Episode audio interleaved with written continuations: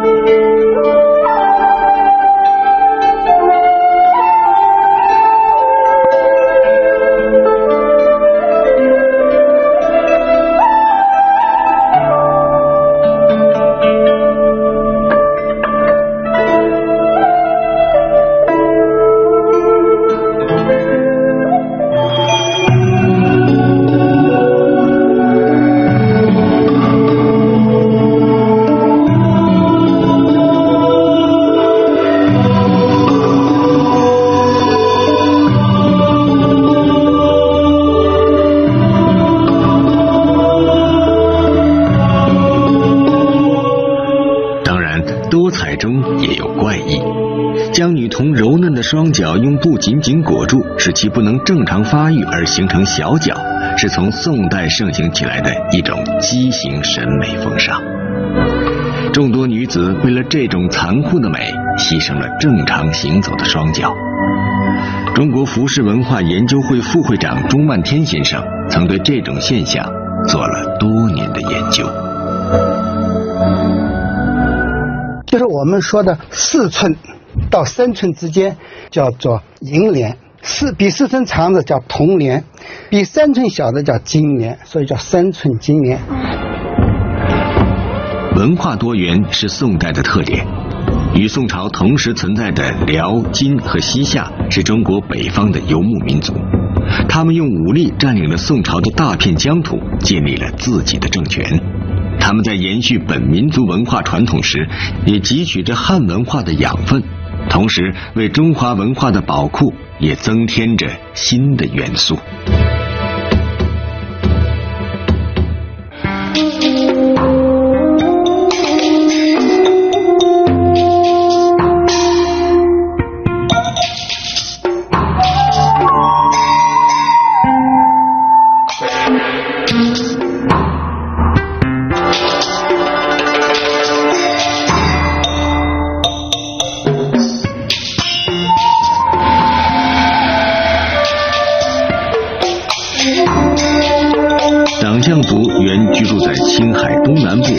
河曲一带，他们逐渐向周围扩张，于公元一千零三十八年建立了位于宋辽之西的西夏。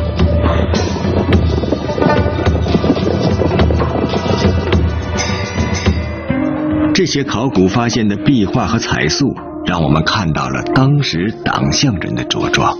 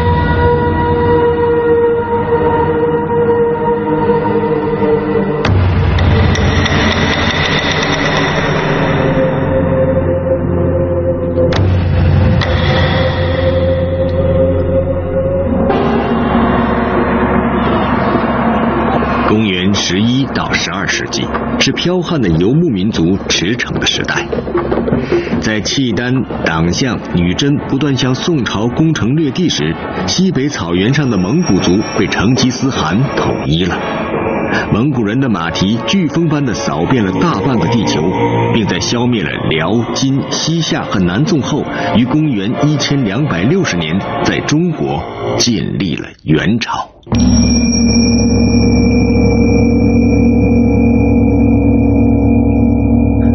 元朝的统治者是来自草原的蒙古族，马背上的英武气概也体现在他们的服饰上。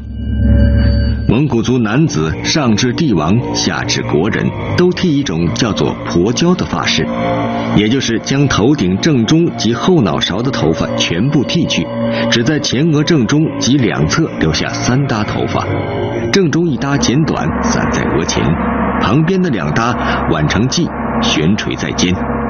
据说这种发型是用来阻挡向两边斜视，使人不能狼视，因此这种发饰也称不狼耳。元代蒙古族女子实行戴一种很有特色的股骨冠，这种冠是用桦树皮或竹子、铁丝之类的材料做骨架，从头伸出一个高近一米的柱子，柱子顶端扩大成平顶帽形，然后加饰翠华珍珠。地位高的还在冠顶插野鸡毛，使之飞舞飘动，很有生气。自然界的事物本无所谓艺术，人们根据当时的社会观念和个人心理感受，赋予纹样以某种象征意义。当我们细细解读中国古代服饰的一针一线时，似乎也在解读着古人的思绪和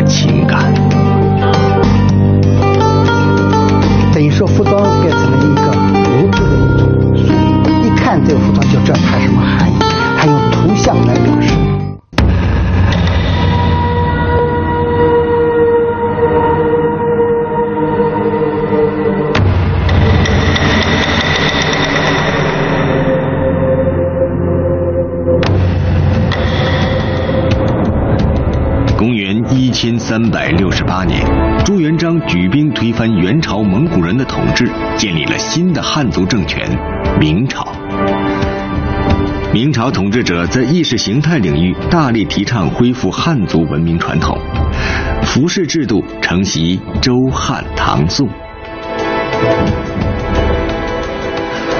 明代社会经济快速发展。江南蚕桑生产和丝绸织绣技艺空前提高，也为服饰精细加工准备了条件。因此，明代服饰仪态端庄，气度宏美，是中国近代服饰艺术的典范。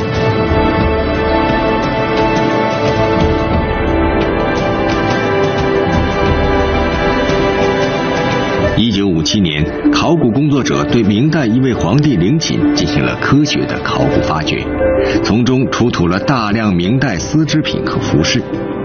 这些实物让人们有幸在六百年后看到明代皇府的原貌。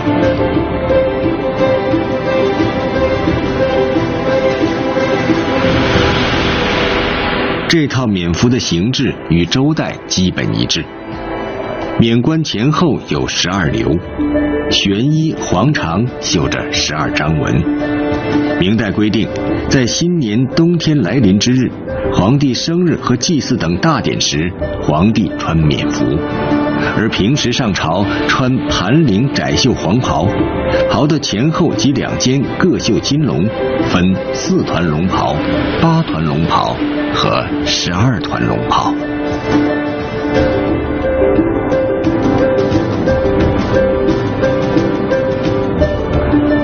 据记载，当时在江南专门有织龙袍的织户，织造工艺非常繁复。今天，南京云锦研究所还保留着这种织造工艺和古老的织机。一九七七年，他们复制出了与明皇陵出土的蓝袍完全相同的龙袍。即使在现代，工匠们一天也只能织六七厘米的长度，一件龙袍的料大约需要织两百七十多天。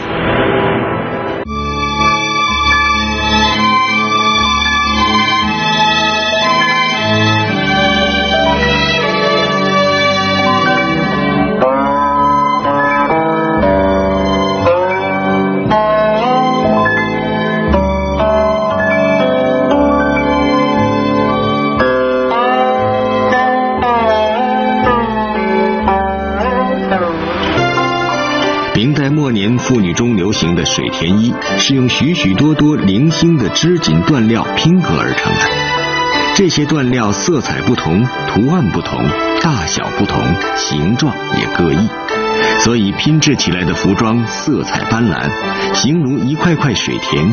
水田衣有一种奇特的美学效果，是完整的衣料无法比拟的，而且取材容易，制作简单。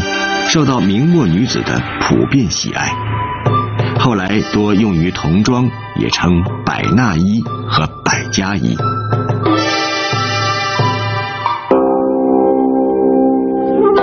明代的儒士文人大都穿一身蓝色或黑色的长袍，也叫直多。这种袍子衣身宽松，衣长一般到脚面，袖子肥大，袖长也一律过手，四周镶有宽边。当时流传这样的民谣：“二可怪，两只袖子像布袋。”因这种宽松服装表现儒雅之风是很合适的，但不易劳作，所以民谣把它看作可怪也不足为奇。与直多相配的通常是如金或四方平定金。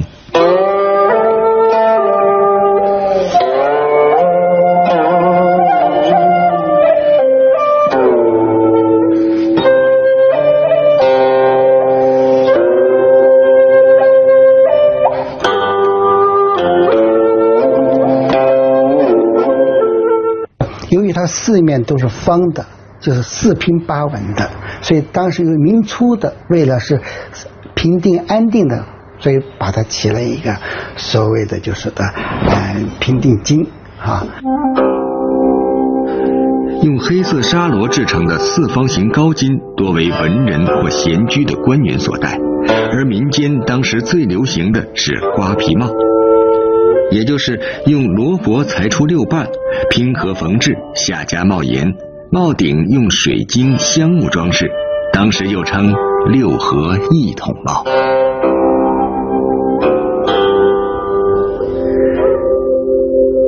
就像四方平定金、六合一统帽寓意政治理想一样，明代的服饰纹样也多有寓意。织绣工艺技术的提高，使当时的人们能够更好的在衣料的纹样和图案中寄托自己美好的愿望。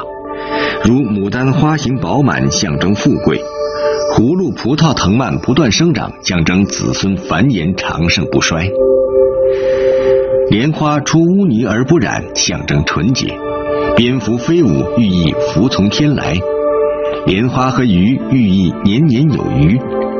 灵芝、水仙、菊花谐音灵仙祝寿。明皇陵出土的这件皇后服上绣满憨态可掬的男女小儿，称为百子图，用意是儿孙满堂，香火永续。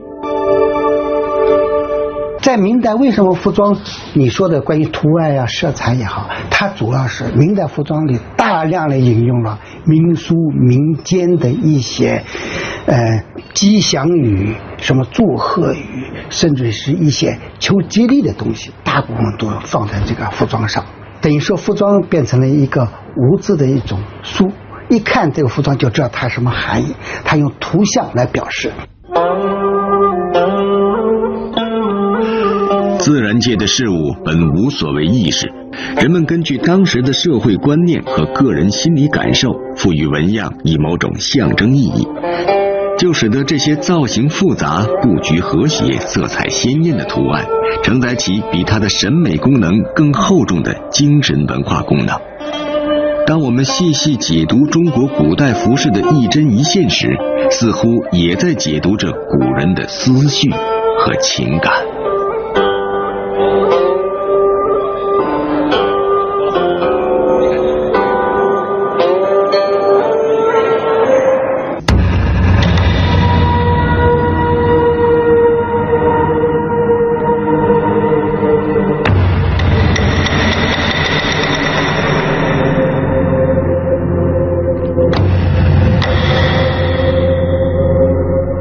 一六四四年，明王朝被清取代。清朝是中国历史上最后一个封建王朝，也是由满族统治的朝代。满族是被蒙古人打败的女真族后裔，他们的服饰一直保留着女真族的独特习惯。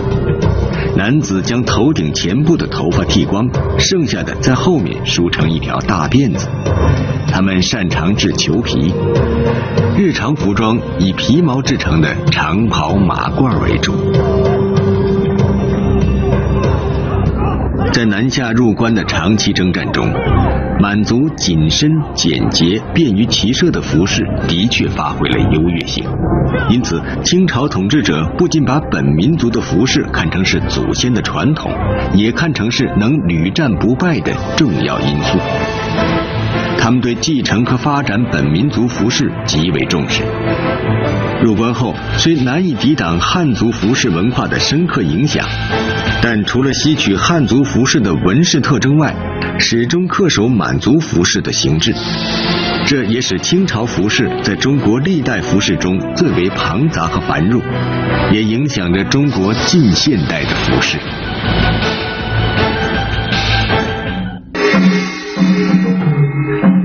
清朝皇帝的龙袍是带马蹄袖的四开居长袍，马蹄袖和四开居都是马上民族服饰的特征。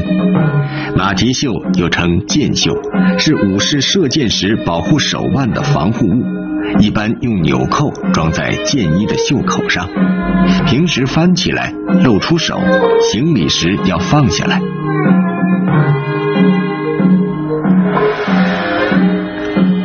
满人的袍子上身紧窄，袖子由肩部向腕部逐渐收缩，袖口细瘦，领子为圆形，不上立领。袍子的下身前后左右都开叉，为了上马方便。因为骑马射箭给满人带来胜利，这种服饰在清王朝建立后便成为皇帝和官吏服饰的主要性质。明黄色和绣金龙以及龙袍上装饰的十二章纹是汉族帝王服饰的传统。与汉族龙袍相比，清朝皇帝龙袍上的纹饰更加繁复华丽。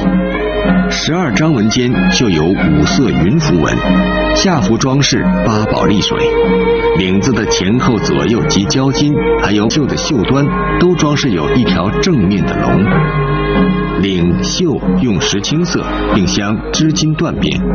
随季节变化，龙袍要换纱、棉和裘等不同面料。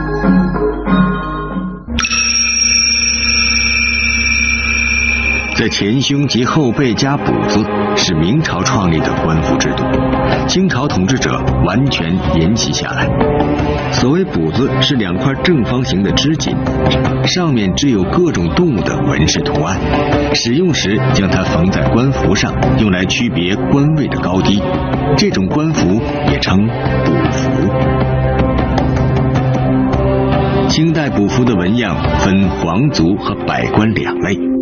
皇族的补子为圆形，纹样有五爪金龙和四爪马；官员的补子为方形，文官的纹样为一品仙鹤、二品锦鸡、三品孔雀、四品大雁、五品白衔、六品鹭鸶；武官的纹样为一品麒麟、二品狮子、三品豹。四品虎，五品熊，六品彪。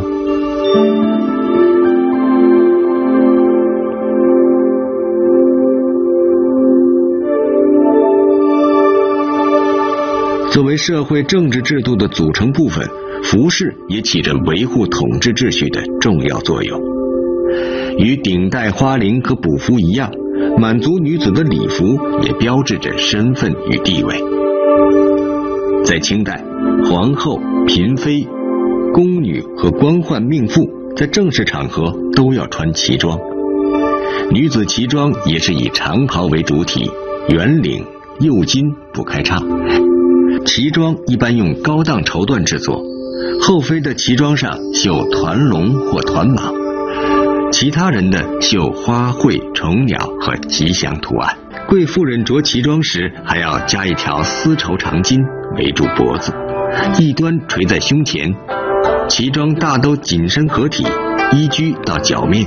使女子的身材显得修长。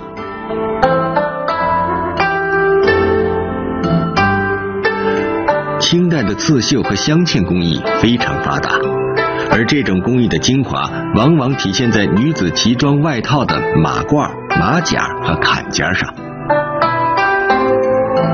多道香滚的边缘，色彩艳丽、纹样繁复的图案，把旗装装饰得极为华丽和高贵。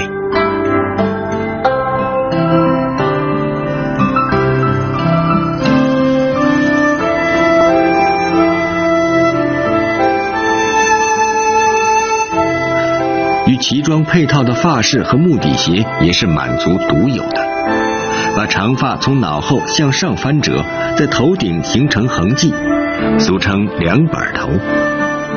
如果在上面插黑色的梯形扁方，并装饰金银钗簪、大朵鲜花和流苏，又称作大拉翅。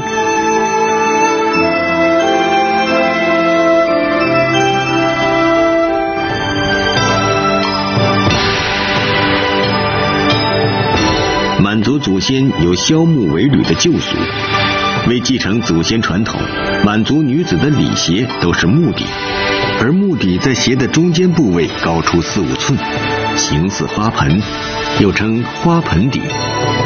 穿这种高底鞋，加上高大华美的头饰和紧身合体、长至脚面的旗袍，使女子身高明显增加，显得修长苗条。而且由于穿这种鞋走路只能扭动身体小步行走，女子婀娜多姿，尽显无疑。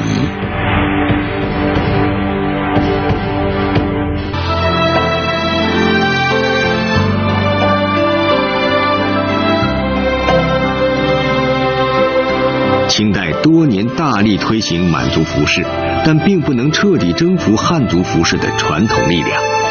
由于清代统治者不得不默许男从女不从的要求，汉族妇女，特别是南方的女子，基本保留了明代的服装样式。百褶裙、凤尾裙、月华裙等仍十分流行，制作的更加精致，款式更加丰富。到清代末年，竟成了大半旗装改汉装、宫袍结作短衣裳的局面。满汉服饰交融形成的旗袍，终于成为了中国现代社会的民族服装经典。